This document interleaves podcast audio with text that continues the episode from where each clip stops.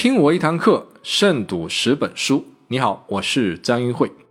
二零一八年十月十号，成都的一名高校老师居然用算卦的方式算出了三名逃课学生的学号，颠覆了无数网友的认知。当天，这名老师在上一节中西方文化专题课，老师扫了一眼教室，就知道有三名学生没有来上课。老师说，如果挨个点名的话，就比较耽误时间。这时，有学生主动调侃老师。让他猜一猜到底是哪三个人没来上课，于是老师的兴趣就被调动起来了。他用了梅花易数进行起卦等一系列推算，在黑板上写下了二十四、三十、五十、五十六四个学号。这一算不要紧，底下的学生赶紧查看是否正确，结果发现二十四、四十、五十六这三个学号同学没有来上课。没想到其中两位同学学号与老师的测算完全相同。这一通神操作顿时惊呆了同学们，也让人们对梅花艺术产生了兴趣。接下来呢，我就要用九堂课的时间带你解读《梅花艺术》这本书以及梅花艺术这门学问。如果你从来没有听说过梅花艺术，也没有关系。通过本课程，我能让你学会这门神奇的占卜技术，成为能够为自己和朋友答疑解惑的预言家。如果你已经学过梅花易数，甚至有不少成功的案例，那么我们也不妨深入的探讨。例如，为什么人算不如天算？梅花易数是算法还是心法？人生到底是定数还是存在变数？等等有意思的问题。带着问题去书中寻找答案，这正是读书的意义。第一节课呢，我们先来谈谈什么是梅花易数。人类真的可以预见未来吗？为什么我们要学习梅花易数？以及是不是每个人都能学会梅花艺术呢？那什么是梅花艺术呢？梅花艺术是一门应用易经理论进行占卜的技术。易经的研究大致可以分成易理派和象数派。易理派主要研究经学，而象数派呢主要研究术数。梅花艺术就是象数派的代表。梅花艺术的占卜原理是利用一切天时、地理、人物、声音、颜色、形状等因素，通过象与数的转化。来预测事物的发展趋势，它的方法既简单又灵活，几乎成了所有学艺者入门必学的技艺。至于为什么叫梅花艺术呢？这就要从北宋著名理学家邵雍、邵康节开始说起。某年冬天，邵先生在自家的花园里观赏梅花，偶然间看到有两只麻雀在争抢同一个枝头，结果两只麻雀纷纷坠落在地。邵先生觉得这个征兆有些蹊跷，于是起心动念。用当时的时间在心中起了一卦，经过卦象推算，邵先生知道明天将有大事发生，他便提醒家中的园丁，不管明天有什么人来摘梅花，你们都不要惊动他，否则将会有意外发生。到了第二天的傍晚，果然有一个邻家小女孩爬上墙头摘邵先生家的梅花，邵先生家的园丁忘了主人的叮嘱，大喊了一声，结果墙头上的小女孩慌乱之中跌落在地，摔断了大腿。幸好没有性命之忧。整个事件的过程与邵先生的卦象推演几乎一模一样，人们便把这种神奇的占卜方法叫做梅花易数。后世有《梅花易数》一书传世，作者署名就是邵雍。《梅花易数》的作者真的是北宋五子之一的邵雍、邵康节吗？结论可能会颠覆你的原有认知。《梅花易数》的作者并非邵康节本人，理由有三。第一，在书中你经常可以看到“先生”以及“康节先生”这样的第三人称的称谓，不像是邵康节自己阐述的口吻，并且康节是邵雍死后皇帝赐给他的谥号，在活着时候是绝对没有人会叫他康节先生的。第二，《梅花易数》这本书的全名叫《先天后天梅花光梅猜字术全集》，光看名字就有一种拼凑感，而且书中的内容也有许多重复的地方。整本书的结构比较杂乱，甚至有前后矛盾之处，不像是一个人的清晰表述，并且学术高度也没有达到邵康节应有的水准。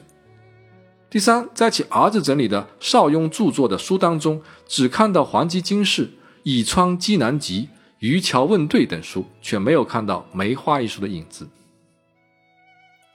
由此我们可以推测，《梅花易数》一书是在邵康节去世后，由其他人编写。并以邵康节之名进行传播的委托之书。至于梅花易数的真正作者是谁，我们并不知道。虽然梅花易数并非出自邵康节之手，但是梅花易数的方法会不会是邵康节的原创呢？书中序言有这么一段描述：一天，邵先生睡午觉时被一只老鼠给惊醒了，他很生气，抓起陶瓷做的枕头就朝老鼠砸去，老鼠跑掉了，陶瓷枕也摔破了。他发现枕头里居然藏着一张字条，上面写着：“这个枕头卖给闲人邵康节，于某年某月某日某时，因为击打老鼠而摔破。”邵康节十分惊奇，拿着纸条就去找卖枕头的商家。枕头铺的老板跟他说：“以前有个老人经常拿着《周易》在旁边看书，想必就是这个老人把纸条给放进去的。”于是商铺老板就带着邵康杰一起登门拜访。遗憾的是，这位老人刚刚去世，但是他留下一本书，并交代家人说：“某年某月某日某时，有一秀士到我们家，你可以把这个书交给他。”邵康杰就是通过此书掌握了梅花艺术的诀窍。这个故事的真实性有待考证。但是从中可以了解到，梅花艺术并非邵康杰的原创，而是从一个神秘老人那里得到的书诀。梅花艺术中有很多邵康节占卜的卦例可靠性倒比较高，比如在司马光家占卜牡丹花次日将被马所践踏的案例，在宋代马永清著的《懒真子》中有较详细的记载。相互比较来看，虽然起卦过程略有出入，但可以更加确定此事真实发生过。可见邵康节应该是真的善于占卜之术，梅花艺术的名号也许真的与他的光梅章有关，但也仅此而已。你可能会不理解，张老师，你一开篇就把可以增加课程卖点的大 IP 给否定了，这又何苦呢？对啊，很多老师都是想尽办法要蹭点大宗师、大 IP 的流量，我这是有点自废武功的意思，但这就是我的风格。研究学问呢，就要实事求是。我做这个课程的理由，不是因为现在流行，也不是因为迷信大师，而是它具有真正值得传播的价值。不管梅花易数的作者是谁，这门学问都已经经受了几百年的时间检验，它的实用性要远高于许多同类的书籍，因此梅花艺术仍然值得我们去学习和探讨。学会梅花艺术，你就会得到一种未卜先知的能力，这一点超乎所有人的想象。人类真的可以预见未来吗？这应该是所有人初次面对梅花艺术时最大的疑惑。事实证明，人类很大程度上可以预见未来。我们很难回答梅花艺术到底是怎样预知未来的，但是梅花艺术所使用的类比思维以及宇宙存在的风险结构，都为预测未来提供了可能性。人类有三种最为常见的思维方式，分别是演绎法、归纳法和类比法。演绎法是指有一般规律推导出个别结论，比如所有人都会死，这是一般规律。因为邵康节是人，所以邵康节也会死，这就是有一般规律推导出的个别结论。而归纳法与演绎法刚好相反，它是有大量事实推导出的一般规律，比如今天的太阳从东方升起，昨天太阳也是从东方升起的，亿万年来太阳毫无例外都是从东方升起的。因此，我们可以得出一般规律：太阳总是从东方升起。你也可以大胆的推测，明天的太阳依然会从东方升起。归纳法和演绎法都是现行的推演方式，虽然也能预知未来，但都有局限性。演绎法需要你事先掌握一套一般规律，而归纳法则需要你考察大量事实。尽管亿万年来太阳总是从东方升起，但明天的太阳也依然有可能不再升起。那么有没有一种方法，既不受一般规律的约束，也不用受事实多少的限制呢？有的，这个方法就是类比法，也就是给一个未知的事物建立一个已知的模型，然后再基于这个模型来研究未来。类比思维可以让我们更好地跳出时空的局限性，充分打开脑洞，获得超乎想象的洞见。爱因斯坦曾经说过，在物理学上，假如你发现两个不相关的事物之间存在一致的地方，那么你加以类推，往往可以获得更重要的发现。你看今天的很多科学成果，它最初不都是有一个大胆假设和模型开始，然后一点点发展，一步步修正，最终越来越逼近真相的吗？以上的思维方式在易经中被叫做理，也就是推演的原理。要想占卜的结果可靠，还需要模型的帮助。易经中的象和数就是算法的模型。易经的卦象就是用阳爻和阴爻把世间的现象抽象成二进制的数学模型。通过起卦推算加上时间等变量，我们就可以像应用数学公式一样推算出事物变化的趋势。只要世间的一切事物皆有数理，梅花易数的推算就能成立。人类可以预见未来，就像蚂蚁可以预见下雨一样自然。为什么模型类比是一种高效的认知工具呢？你需要了解一种理论，叫分形现象。所谓分形现象，就是世间万物从宏观到微观会呈现出一种自相似性。比如一棵树，从宏观上看，它的形状就是一棵树干，然后不断的分叉。假如你深入微观，你会发现这棵树树叶的叶脉分叉就是整棵树干枝分叉的缩影。又比如，你直接观察一朵雪花，它是一个六角形的形状，你把它放大几百倍，再观察它的局部，它仍然是一个一个的六角形的结构。再比如，人的四肢加上头是五个分叉，而人的手指也刚好是五个分叉。最后，你再看从太极到六十四卦的演化，也是一个标准的分形结构。分形理论认为，宏观结构和微观结构会呈现出高度的相似性，这是宇宙的普遍规律。每个东西的结构都跟它的上一层或者下一层结构类似。换句话说，假如你弄不清一个东西到底是什么结构，你就可以观察它的上下层结构而获得认知。天文学家就是通过观测太阳系的结构。外推出银河系的结构，进而再外推出其他我们无法直接观测的星系结构。既然事物都是相互关联、层层嵌套的，那么我们就可以从局部类比整体，也可以从整体类比局部，可以从此物类比彼物，也可以从彼物类比此物。我们从时空的任何节点获取一个已知信息，理论上可以推导出任何你想知道的结果，可以推导过去，当然也可以模拟未来。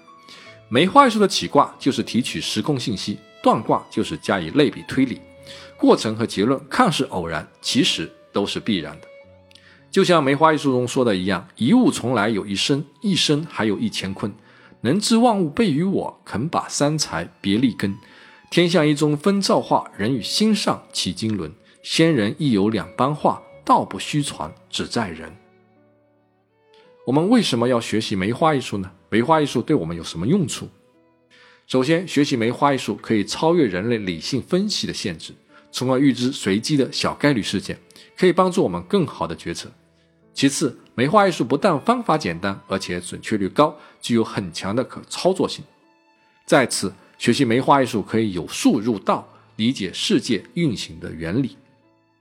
当你在做两难抉择时，或者面对不可控的未来时，梅花艺术可以给你启发，并帮助你下定决心做出最优的选择。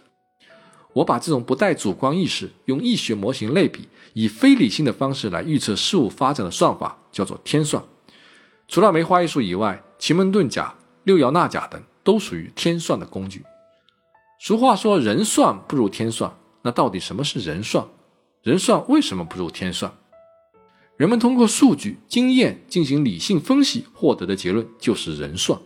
我们绝大部分的决策都是通过人算来做出的。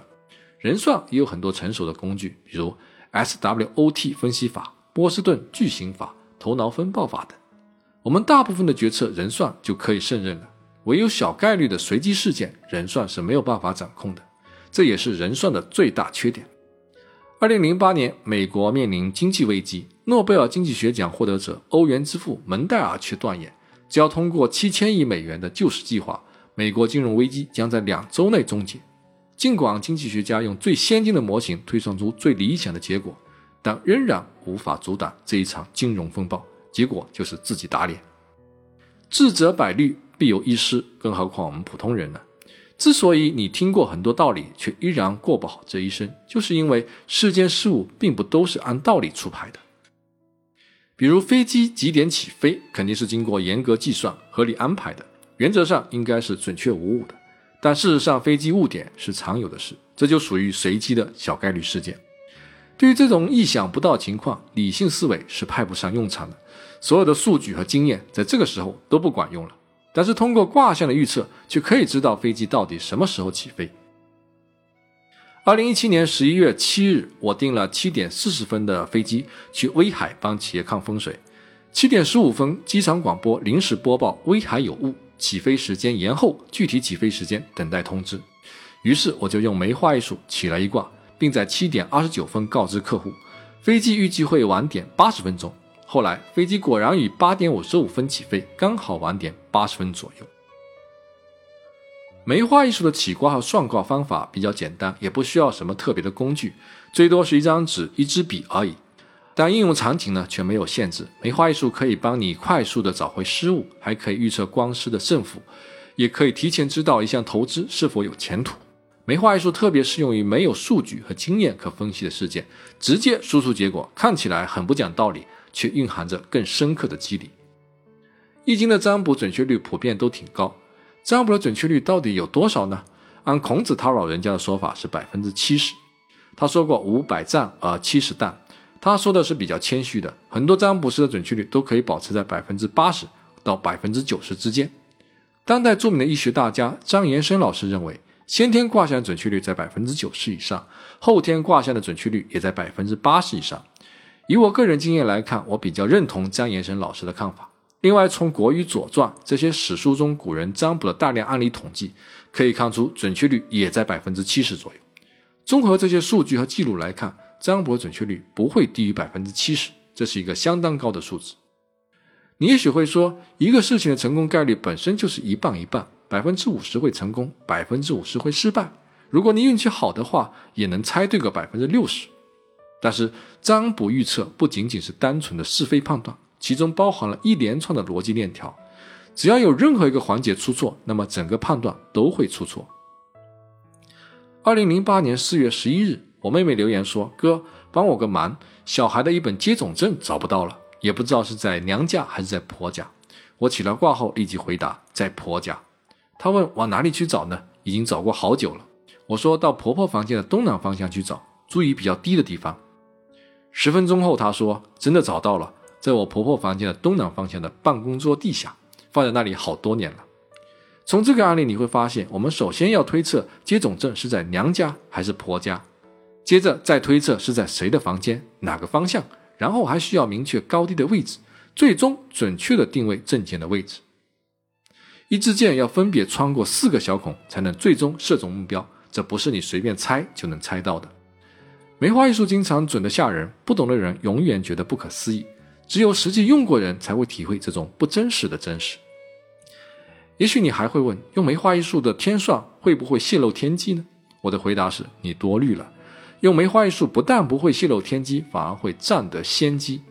宇宙不允许你知道的事情。你根本不可能知道，所以不存在你可以泄露的天机。你所能知道的都是宇宙允许你知道的，就算只有你一个人知道，那也不能算是天机。而你知道的越早，知道的越多，你就越有优势。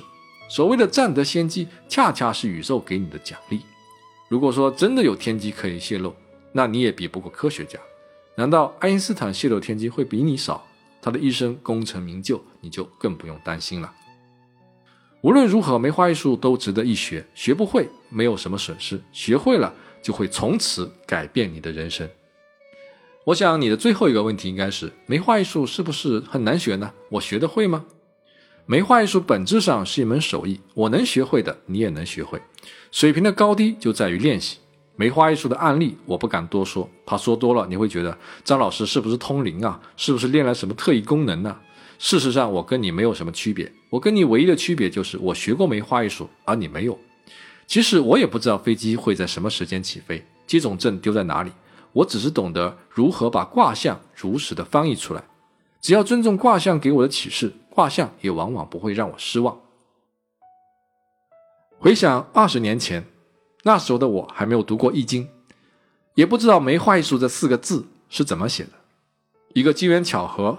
我与陈刚师兄一起喝茶，他就给我讲了半个小时的梅花易数。这是我第一次听说梅花易数，也是第一次知道怎样起卦、怎样断卦。就是这半个小时，他把我带入了易学之门。之后，我买了一本梅花易数的书，在家里研究了七天。七天后的朋友聚会上，我成功预测了钱塘江大潮的精确时间，还预测了朋友情感经历的细节。这些事给了我极大信心，从此。一发不可收拾，在学艺的道路上一路狂奔。在梅花艺术的学习和实践上，我花了整整十年时间，最近十年才把主要精力转移到风水的研究上。梅花艺术入手简单，很多易经大师都是从此起步。今天我把这门技艺重新整理并传授给你。传承是一个人点亮另一个人的过程。